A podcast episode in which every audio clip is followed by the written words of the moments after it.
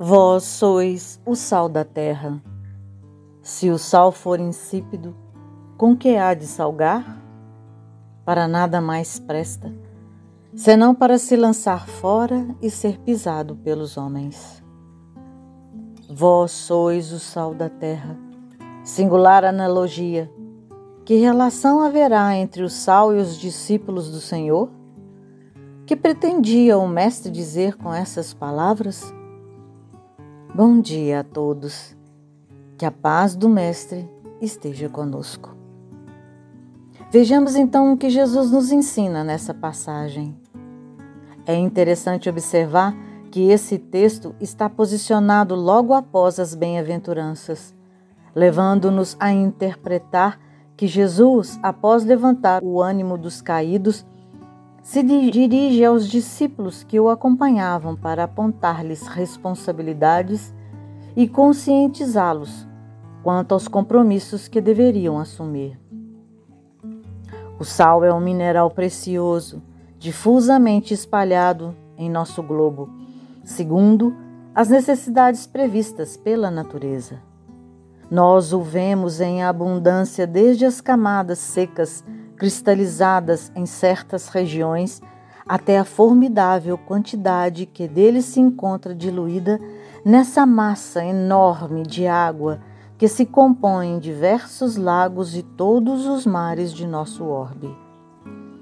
A influência que o sal exerce em nosso organismo para lhe manter o equilíbrio fisiológico é de capital importância dependendo de seu indispensável concurso à manutenção de nosso bem-estar físico.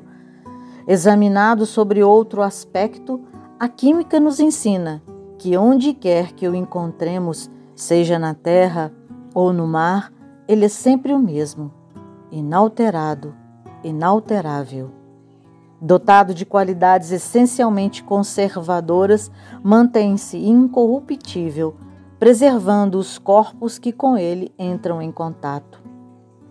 Eis aí, precisamente, o que quer Jesus que sejam seus discípulos, elementos preciosos de grande utilidade na economia social, tipos de honestidade incorruptíveis e preservadores da dissolução moral no meio em que se encontrarem. Ele quer, em suma, que seus discípulos se distingam na esfera espiritual pelos mesmos predicados, porque se distingue o sal no plano físico. O cunho característico do sal é a incorruptibilidade. Nada o altera, nada o contamina. Jamais se corrompe. Não permanece um instante inativo. Age sempre. Dá-se a conhecer como as árvores, pelos frutos que produz, isto é, pela ação que exerce. Não se oculta, é uma revelação permanente. Pelo exterior, pode confundir-se com outros minerais, mas, entrando-se em relação com ele, sua essência revela-se pronta e distintamente. Nunca assimila as impurezas de outrem. Transmite invariavelmente seu poder purificador. Não se macula, ainda que mergulhado na imundície. Sai ileso de todas as provas. Vence em toda a linha. Tem uma função determinada, precisa, distinta, inconfundível. No exercício dessa função, está todo o seu valor, toda a sua incomparável importância.